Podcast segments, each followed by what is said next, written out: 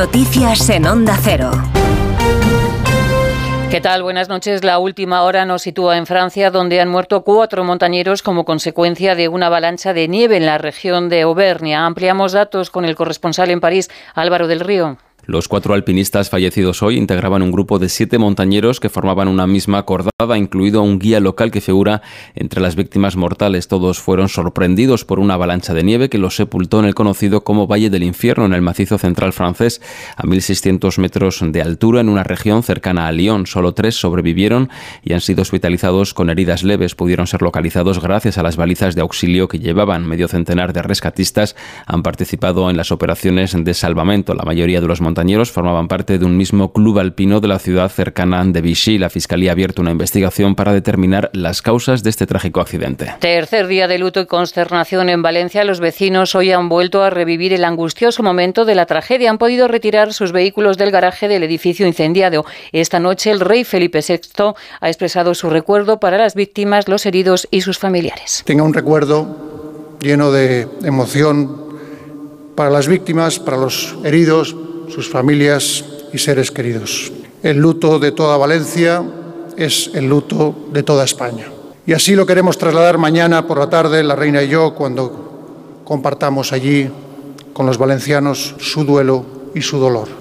Sobre el terreno, los operarios siguen trabajando. Ya han retirado cuatro toneladas de escombro. El ayuntamiento ultima el amueblado de 130 viviendas donde serán realojados los afectados. Mañana se aprobarán nuevas medidas económicas y la alcaldesa María José Catalá anuncia que las viviendas se entregarán a partir de mañana con prioridad para las familias con niños. La verdad es que ya tengo una serie de viviendas que ya están acondicionadas. Por tanto, mañana, eh, empezando por las personas que tienen niños, por las familias con niños pequeños y las familias, eh, las personas más mayores, eh, empezaremos ya ese proceso. ¿no?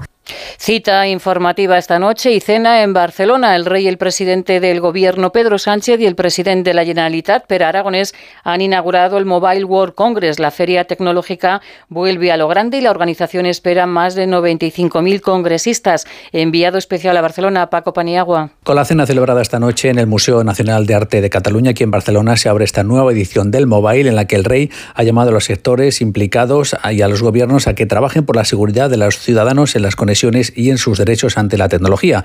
El rey apoyando un año más a Barcelona en este foro internacional. Esta es la duodécima ocasión que os acompaño y sin duda es una cita que no me gustaría perderme en ninguna ocasión en el futuro. El presidente del Gobierno ha realizado un anuncio para potenciar el español en los sistemas de inteligencia artificial. Me gustaría anunciarles que vamos a trabajar en la construcción de un gran modelo fundacional de lenguaje de inteligencia artificial entrenado específicamente en español y, por supuesto, en las lenguas cooficiales en código abierto y transparente. Mañana el rey, junto al presidente del gobierno, inaugurará el mobile que espera más de 95.000 visitantes. Por primera vez, el presidente Zelensky ha dado cifras. Ha confirmado que 31.000 soldados han muerto desde el comienzo de la invasión rusa hace ya dos años. La cifra no incluye el número de militares heridos ni desaparecidos. Dice Zelensky que este dato no lo da para que Rusia no conozca cuántos soldados han abandonado el campo de batalla, ya que Putin prepara una ofensiva para el verano. 31.000 ucranianos, lo que nos duele mucho, pero no puedo decir cuántos heridos tenemos, porque Rusia sabrá cuántas personas han abandonado el campo de batalla. Simplemente no puedo decirlo.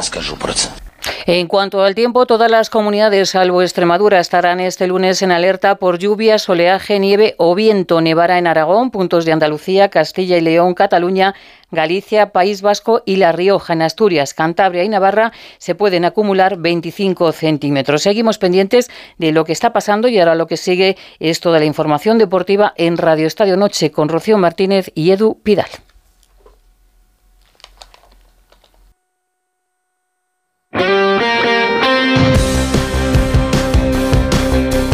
Radio Estadio. Rocío Martínez y Edu Pidal. En Onda Cero.